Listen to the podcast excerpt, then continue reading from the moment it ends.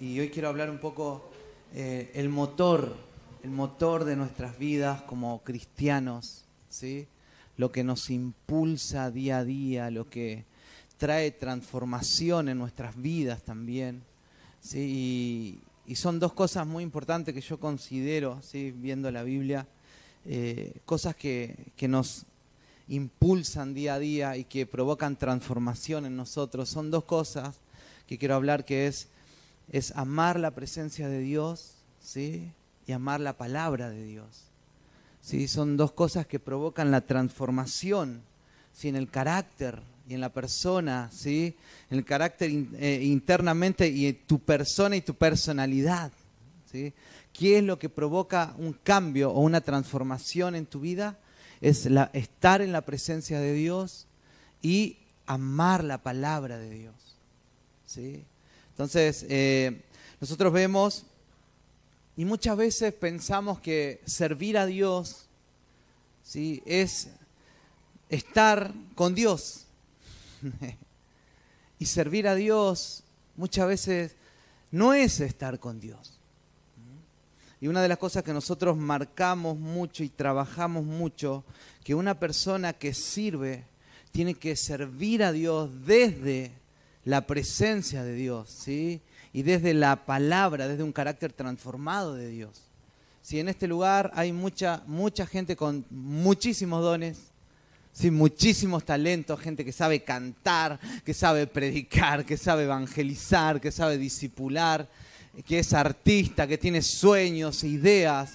Pero cuando nosotros hacemos cosas para Dios y servimos a Dios lejos de la presencia de Dios, lejos de la abundancia de la presencia de Dios, a la larga te vas a cansar, te vas a frustrar, te vas a enojar, ¿sí? te vas a desilusionar de la iglesia, de los hermanos, de los pastores y de medio mundo. ¿Cuánta gente hay afuera? Yo muchas veces veo, no sé si hay acá, pero gente que dice, yo era líder de jóvenes yo era pastor de jóvenes, yo era esto y yo hacía esto y después ves sus vidas que parecen gente nueva, gente que, que parecía que no hubieran conocido y no hubieran tenido esa relación y esa intimidad con Dios. ¿Saben por qué sucede eso? Porque empezamos a servir a Dios lejos de la presencia de Dios, lejos de la palabra de Dios, lejos de la sobreabundancia del Espíritu Santo en nosotros. Si hoy en día me dicen, deja de servir a Dios, deja de predicar, deja de predicar, deja de hacer, yo voy a ser tan íntimo, ¿sí? Como ahora, ¿sí? Voy a adorar a Dios desde mi casa. Y en pandemia, ¿a cuántos le pasó? ¿Cuántos en pandemia dejaron de servir, dejaron de limpiar la iglesia, dejaron de cantar, dejaron de hacer un montón de cosas, ¿no? Pero, y ahí es donde se vieron los verdaderos íntimos, vamos a decir, no los verdaderos cristianos, los verdaderos íntimos de Dios, ¿no? Que en pandemia ahí donde no, no tenés que servir en nada, ¿no? Vos tenés que servir a la presencia de Dios, ¿no? Entonces necesitamos vivir una vida cristiana con una cultura. En nosotros tiene que ser cultura, ser gente de adoración, gente que ame la palabra de Dios y que no leamos o adoremos solo porque servimos. ¿Sí?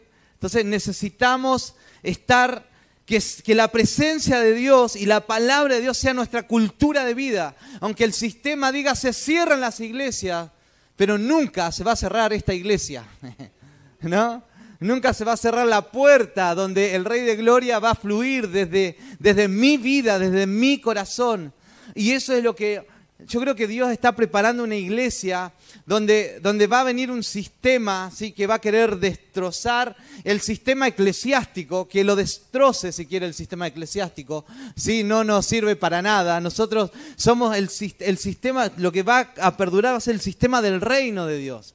Va a ser la iglesia verdadera, la viva. ¿sí? no la iglesia organizacional. Capaz que Satanás quiso destruir la iglesia, pero destruyó las organizaciones pero no la iglesia viva. Entonces necesitamos nosotros ser esa iglesia viva que esté constantemente en la presencia de Dios y que esté constantemente en la palabra de Dios. ¿Cuántos amantes de la presencia de Dios hay acá? ¿Sí? Amén. ¿Cuántos amantes de la palabra de Dios hay acá? Amén. ¿Sí? Vamos a ver. ¿Se acuerdan el pueblo de Israel? Eh, cuando salieron de Egipto, ¿sí? Dios empezó a organizar a ese pueblo, ¿sí?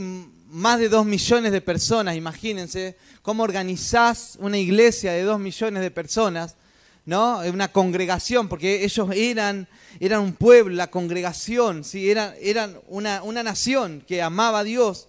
Y Dios le dijo esto en Números capítulo 2, versículo 2, dice, los israelitas acamparán alrededor de la tienda de reunión mirando hacia ella, cada cual bajo el estandarte de su propia familia patriarcal. Los israelitas van a salir ¿sí? de Egipto, salieron, pero ahora en el trayecto van a acampar ¿sí? alrededor de la presencia de Dios, todos. Y todos sus campamentos, dos millones, ¿sí? y, estaban distribuidos ¿sí? por campamentos, no sé si alguna vez viste algún gráfico, pero eran campamentos ¿sí? alrededor y al centro estaba la presencia de Dios. Estaba eh, el arca, ¿sí? estaba eh, la, tienda de reunión. Entonces Dios dijo, y, desde el comienzo estableció esto, ustedes van a avanzar en la vida alrededor de mi presencia. No vas a, dar ningún paso si la presencia de Dios no es el centro de tu vida en estos tiempos. La otra vez hablaba con una persona y me decía, me gustaría decirle a esos que están emprendiendo, a esos empresarios, si me gustaría eh, disipularlos, y le voy a agregar una palabra en su boca, disipularlos y decirle así, si tu empresa o tu negocio te deja, te saca tiempo para adorar a Dios, deja todo de lado. Vos no podés emprender y hacer algo y ser exitoso en la vida, entre comillas, el éxito del mundo, donde tu prioridad, ¿sí? la prioridad número uno de tu vida no sea amar la presencia de Dios. Y Satanás hace esto a los que si, si, si te encuentra ocupado, ¿no? Te llena de trabajo, te abre más las puertas, porque muchas veces decís, ¿es Dios o es Satanás el que me abrió tanto las puertas que no tengo tiempo para buscarlo? No sé, entonces tengo que yo ahí discernir, ¿no? Y muchas veces tenemos tanto que hacer que dejamos de acampar alrededor de la presencia de Dios. Entonces nuestra cultura de vida cristiana tiene que ser esta. Yo no puedo vivir sin la presencia de Dios en mi vida.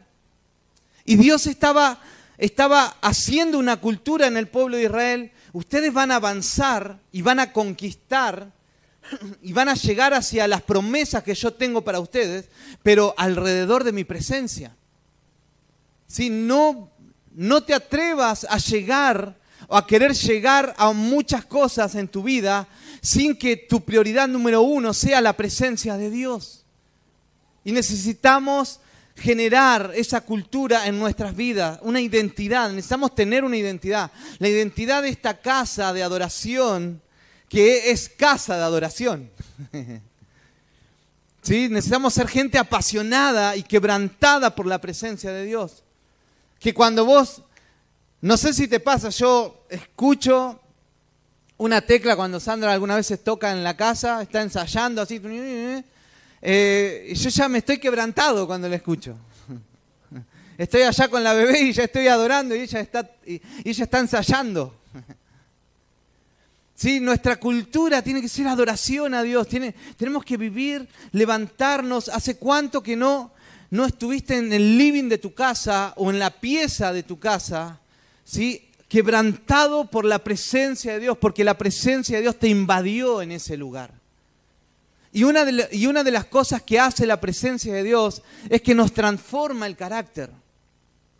¿sí? Transforma nuestra manera de pensar, transforma nuestras vidas. Y un hombre apasionado por la presencia de Dios, Moisés, estaba en el desierto luchando con un montón de cabezas duras.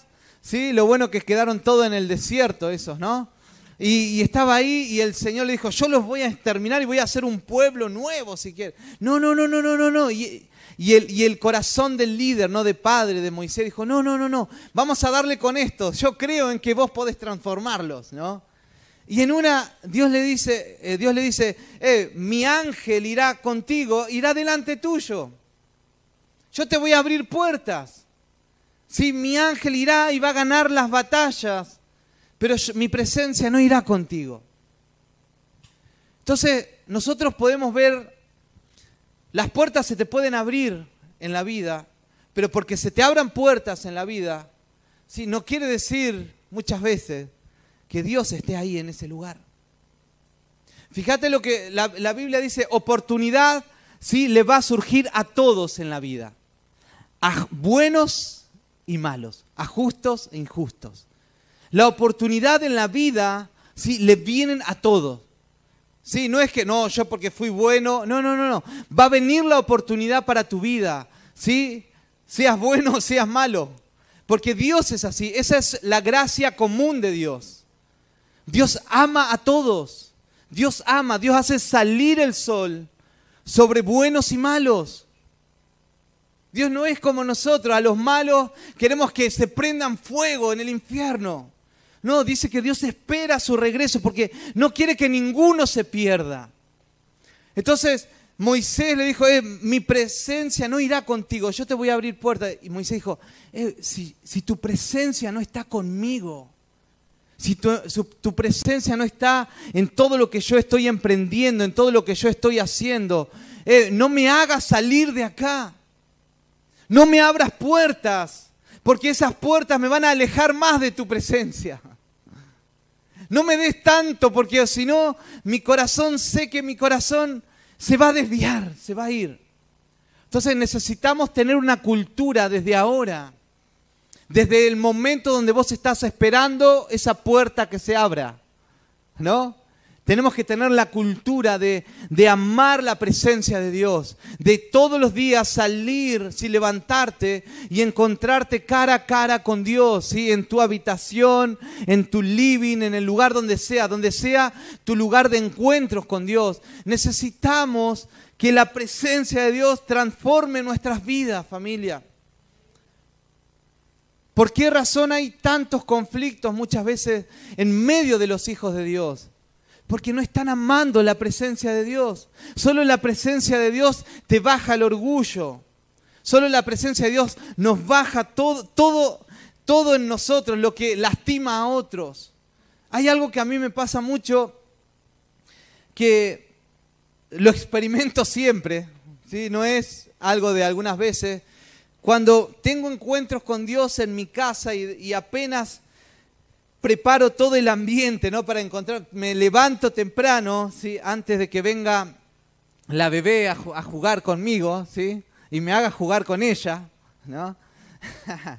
y, estoy ahí preparando el ambiente, ya pongo y, cuando voy a leer ya el Señor me invade. Y en ese lugar me quebranto y empiezo a llorar, ¿sí? Y empiezo a ser quebrantado por Dios y, y ahí el Señor me empieza a traer cosas en mi corazón que tengo que ser transformado, o el Señor me empieza a abrazar, ¿sí? me, empieza a decir, me empieza a afirmar. Él hace como lo que uno necesita, si Él empieza a trabajar en nuestros corazones.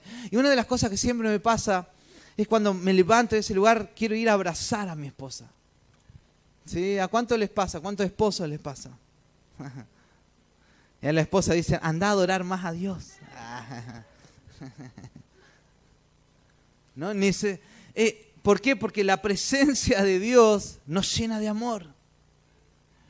No pasa cuando el Señor invade ¿sí? este lugar.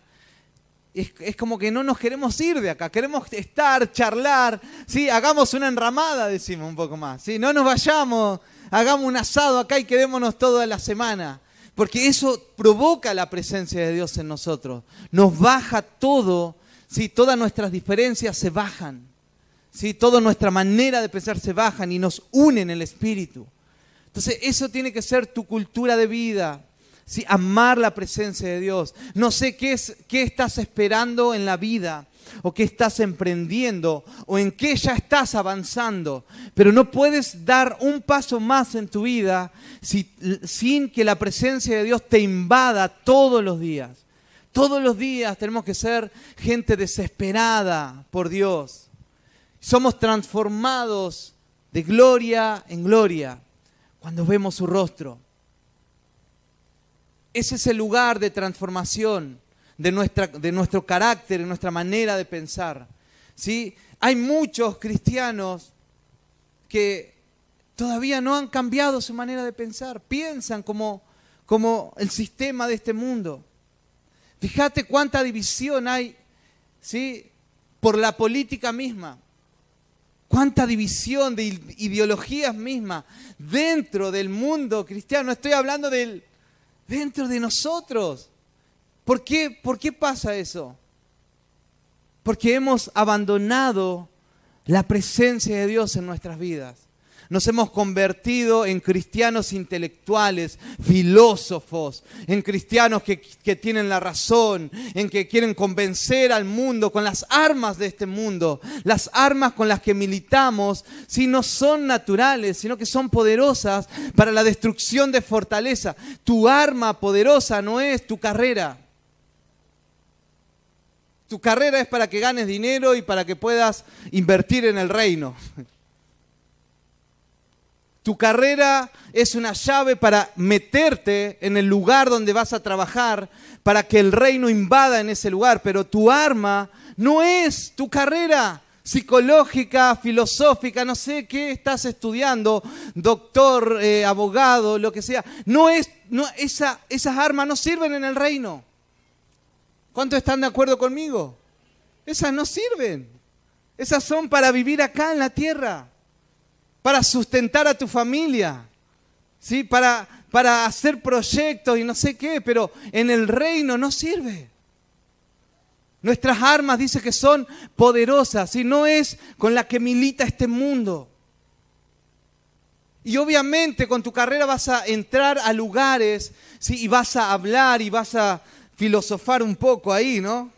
Como se dice, no sé si se usa esa palabra, ¿no? Y vas a entrar a los debates Sí, pero lo que va a, convencer.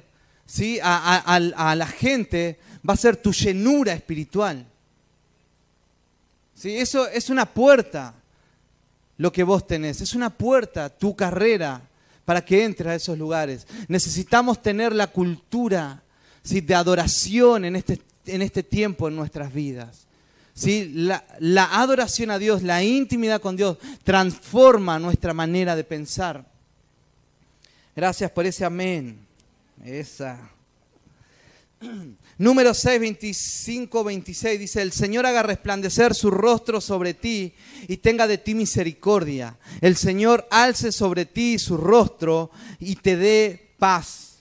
¿Sí? ¿Dónde el Señor hace resplandecer su rostro? Cuando vamos a la presencia. ¿Dónde Jesús fue transfigurado? En el monte donde esos discípulos fueron, wow, en el monte. Necesitamos caminar en la calle, ¿sí? Con el rostro del Señor, ¿sí? Reflejando acá en la tierra. Y, este paréntesis, no estoy menospreciando lo que estás estudiando, estudia, dale con todo, ¿sí? Recibite, es el mejor, pero te estoy diciendo esto, ¿no? La presencia de Dios tiene que ir delante tuyo en todo momento. Los que ingresan a la universidad no pueden, no pueden abandonar la presencia de Dios en este, en este trayecto que van a, a ingresar. Dios tiene que estar primero. ¿Y cuántos de los que estamos acá nos han dicho, cuántos testimonios? Yo desde que me pasó una temporada que dije, no voy a ir a la iglesia porque me va a quitar tiempo para estudiar, le voy a invertir más a los estudios. Y ¿Cuántos testimonios escuché y me dijeron, ¿sabe qué? Me fue peor. No sé qué pasó. Pero yo cuando le daba lugar a Dios en mi vida, eh, Dios hacía milagros en mi carrera. Dios hacía cosas ahí. Sí, entonces necesitamos valorar la presencia de Dios en nuestras vidas como cristianos. ¿Sí? ¿Cuándo fue la última vez que te rendiste ante su presencia en tu casa? Vuelve. Vuelve a rendirte ante su presencia. Rindámonos familia. Quebrantémonos ahí. Y esperá. Si, si no pasa nada, esperá. No, pero no pasa nada. Lo he, he intentado. No importa, esperá. ¿Sí? Entra a tu aposento, cierra la puerta, que ahí está Él, te está esperando, dice.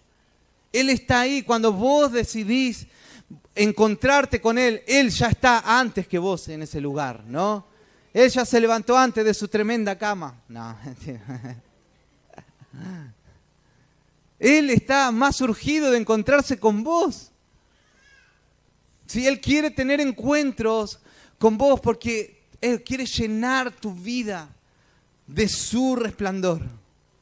El Señor haga resplandecer su rostro sobre ti. Pero no lo hace mirando televisión. No lo hace estando afanados ¿sí? constantemente en el trabajo si lo hace solamente cuando disponemos buscar su presencia. Bien, lo otro,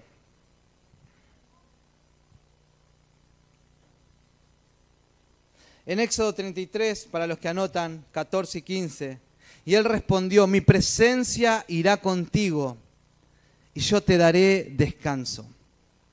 Entonces dijo Moisés, si tu presencia no va con nosotros, no nos hagas salir de aquí. Si necesitamos, vamos a ser más fructíferos con la presencia de Dios ¿sí? en nosotros. Si no, no pienses que buscar a Dios va a ser una carga y te va a impedir que avances. Porque muchas veces pensamos eso, no, es que me va a tomar más tiempo buscar a Dios. No, no, no, no, no. No va a ser una carga, te va, al, contrario, al contrario, te va a dar descanso. Decir conmigo, descanso. Y otro de los que provocan transformación en nuestras vidas es la palabra de Dios. Hebreos 4:12, porque la palabra de Dios es viva y es eficaz. Y es más cortante que cualquier espada de dos filos. Penetra hasta las divisiones del alma y del espíritu, de las coyunturas y los tuétanos, y es poderosa para discernir los pensamientos y las intenciones del corazón. Dice que desde los tuétanos, desde ese lugar, es lo que se produce la sangre, ¿no? Para el cuerpo. Y dice que en la sangre está la vida, ¿no? Ahí viene todo para tu vida, ¿no? Y dice que la palabra de Dios dice que fue implementada en nosotros, es la semilla de Dios en nosotros. La palabra es la semilla y esa palabra semilla viene de cementera y esa palabra cementera viene de semen. Y dice que eso carga la genética del papá. Y cuando la palabra de Dios se implementa en tu vida, en tu corazón, y penetra lo más profundo de tu ser, dice que la genética de papá Dios dice que se implanta, ¿sí? En lo más profundo de tu ser. Y esa genética te empieza a transformar desde adentro. Entonces necesitamos una transformación interna a través de la palabra. La transformación de nuestras vidas no es porque, bueno, ahora yo antes decía muchos garabatos, no voy a decir garabato, no voy a decir garabato, yo me, me voy a atajar, me voy a atajar. No, no podemos cambiar, ¿sí? haciendo hábitos. Voy a hacer el hábito de no ver pornografía. Te, lo, te haces el hábito pero internamente está, el alma tiene hambre de verlo. Me voy, a, hacer el hábito de cambiar en esto. Sí, te haces el hábito, pero cuando bajes la guardia vas a volver a eso. Lo que tenemos que hacernos el hábito es de amar la presencia de Dios, amar la palabra de Dios y dejar que la palabra de Dios penetre lo más profundo de nosotros, ¿sí? En medio de ambientes espirituales que la semilla de Dios entre en nosotros y nos transforme en nuestra manera de pensar. En Hebreos capítulo 12 dice, sean transformados por la renovación de su entendimiento. ¿Cuánta gente lejos de la, de iglesia, que estuvieron tantos años en la iglesia y dicen, no, en la iglesia ya me cansé de la iglesia? Porque tenía que dejar de hacer esto, dejar de hacer aquello, muchas reglas de acá, reglas para allá, no, me cansé.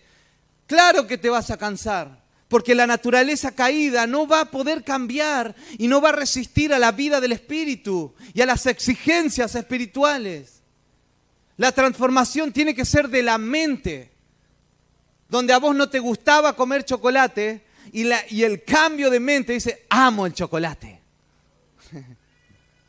¿No? Eso es el cambio y la transformación que provoca la palabra de Dios y la presencia de Dios en nosotros. Donde antes amábamos algo o antes hacíamos algo y ahora desde después de mucho tiempo yo miro atrás y digo, qué locura cómo yo vivía ese tipo de vida. Me da alergia y me da asco pensar en lo que yo hacía. Y no decir con orgullo, yo antes, ah, antes de llegar a Cristo, yo hacía esto, hacía aquello, hacía esto. Es como, te dan algunos, ¿no? Acá no están, ahí tampoco, pero tienen orgullo de su vieja vida. Por eso cuando viene el cambio de transformación, el cambio de mente, ¿sí? toda la cultura que vos tenías de tu casa, de tu familia, de tus padres, toda la genética que traías de tu familia, ¿sí? es transformado. ¿A cuánto les pasa que después de estar tanto tiempo con el Señor buscando a Dios, ¿sí? estando en la presencia de Dios, vos te juntás con familia y vos decís, güey, yo antes pensaba así, qué tremendo. Ahora yo pienso totalmente distinto. ¿Sí? ¿A cuánto les pasa? ¿No? Se junta con la familia que no conoce a Cristo, hasta incluso con familias cristianas mucho. Cuando viene, cuando la palabra de Dios empieza a penetrar lo más profundo de tu ser, te cambia tu genética interna, te cambia tu manera de ser y te empieza a dar la identidad de Dios acá en la tierra. Y vos pensás como Dios, y vos tenés la fe de Dios acá en la tierra, y vos caminás porque, porque tenés su genética, la genética de tu papá Dios.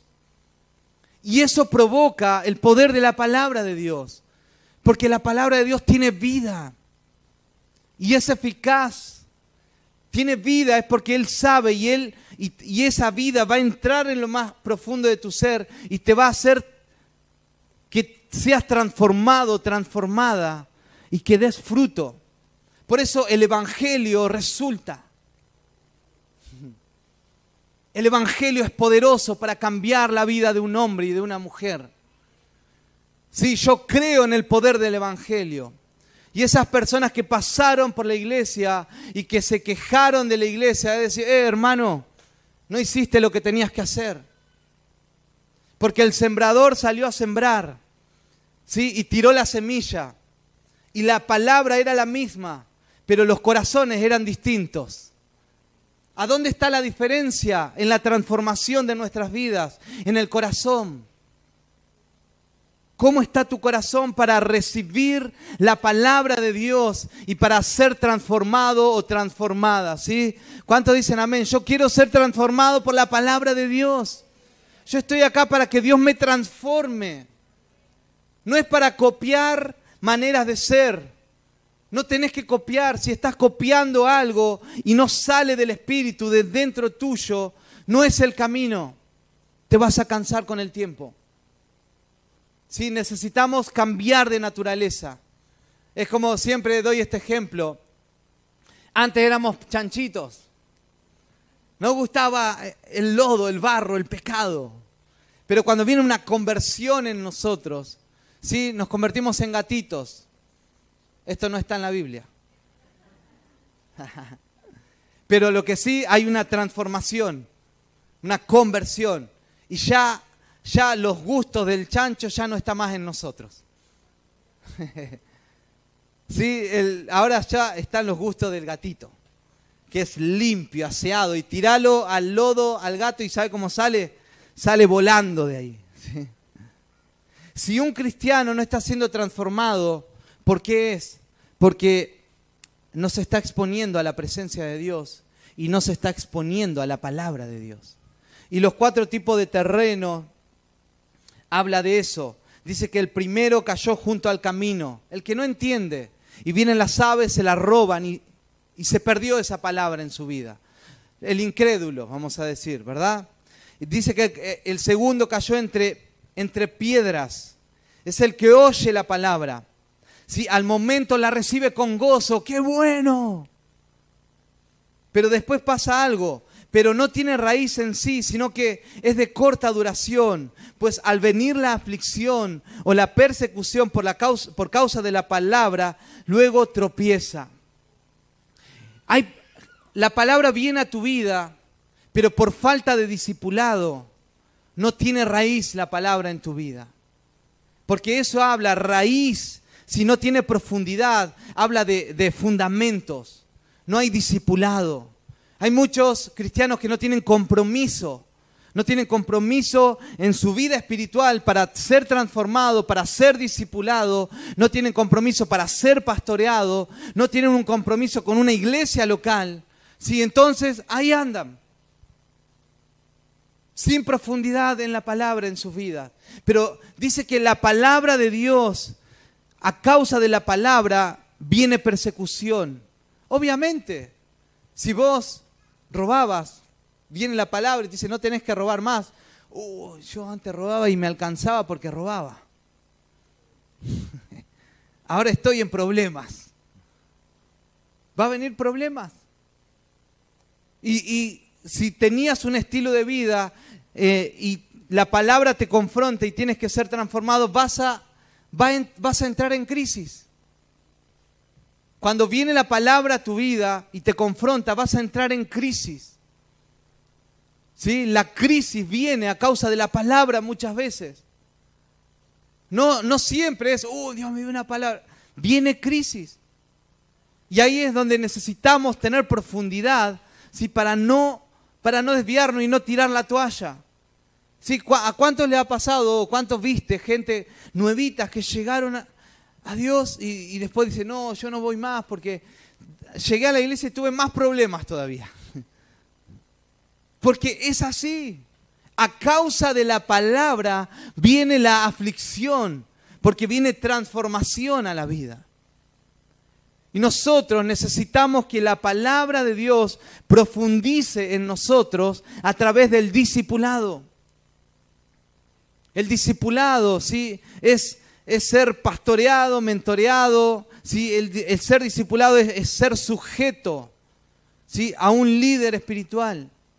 Y solamente eso provoca profundidad en tu vida. Mira a algún cristiano sin pastor que crezca. O que tenga pensamientos correctos. Necesitamos, creo que estoy delante de, gente que está siendo pastoreada, ¿no? ¿Sabes que el enemigo se aprovecha?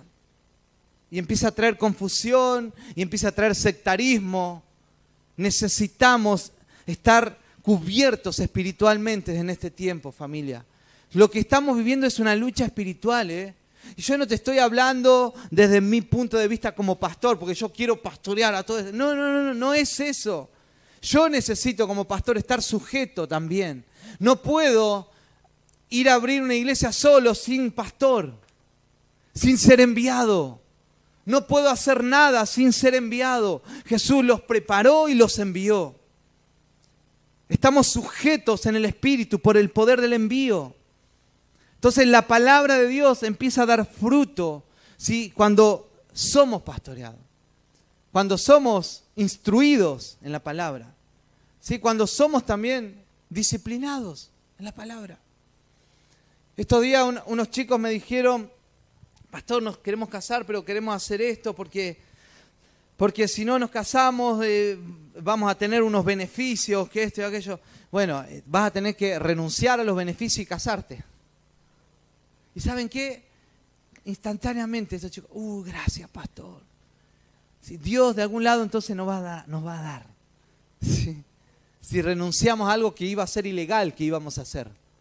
¿Vieron que hoy en día no se casan, sí, para tener los dos los beneficios eh, del Estado, ¿no?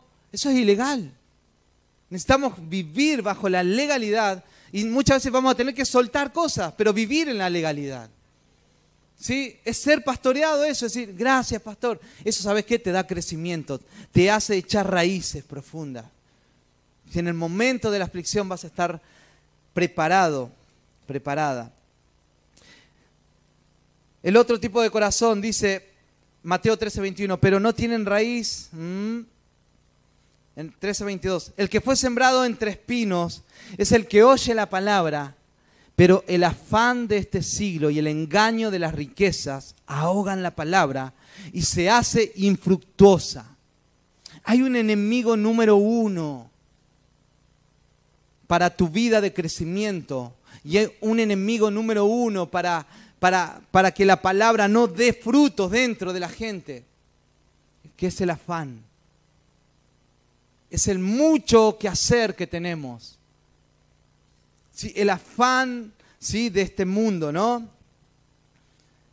El afán de este siglo y el engaño de las riquezas ahogan la palabra.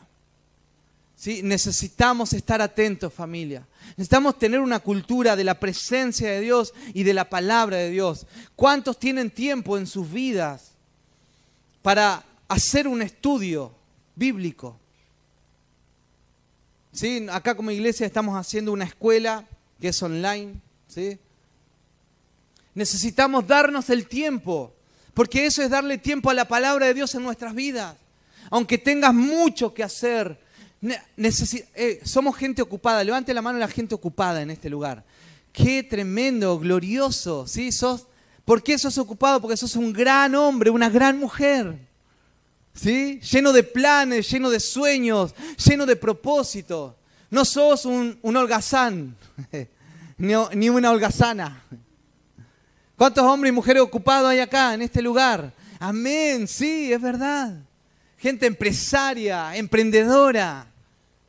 Pero familia, necesitamos que los afanes de este mundo no ahoguen el poder de la palabra de Dios en nosotros. No, pastor, ya cinco años, diez años y no puedo cambiar. Obvio que no vas a cambiar si nunca le dedicas un tiempo a leer la Biblia. Pero yo voy todos los domingos y todos los jueves.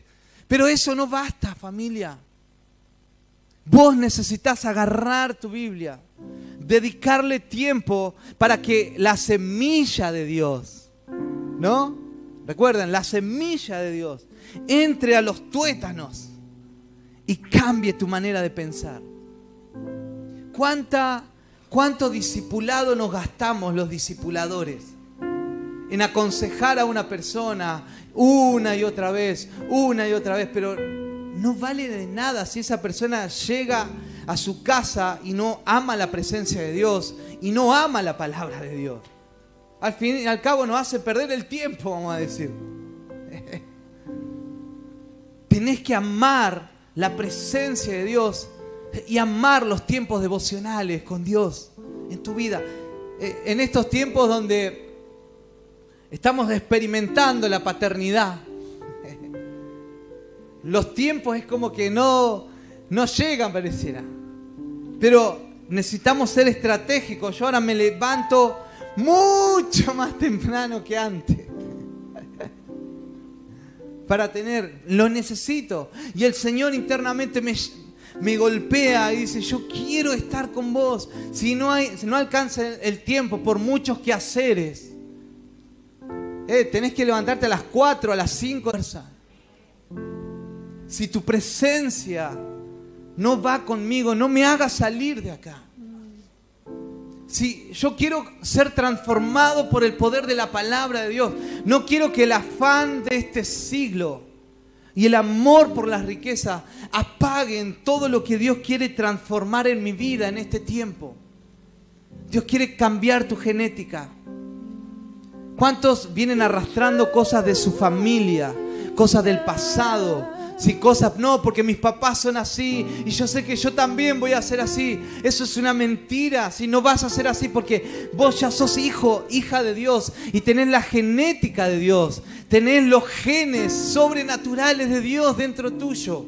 Pero eso se tiene que nutrir ahora por la palabra de Dios. Lo que transforma nuestra manera de pensar es la palabra de Dios. Es estar en estos ambientes, familia. Es ser gente devocional. ¿Cuántos dicen, Señor, yo dame fuerza, ¿no?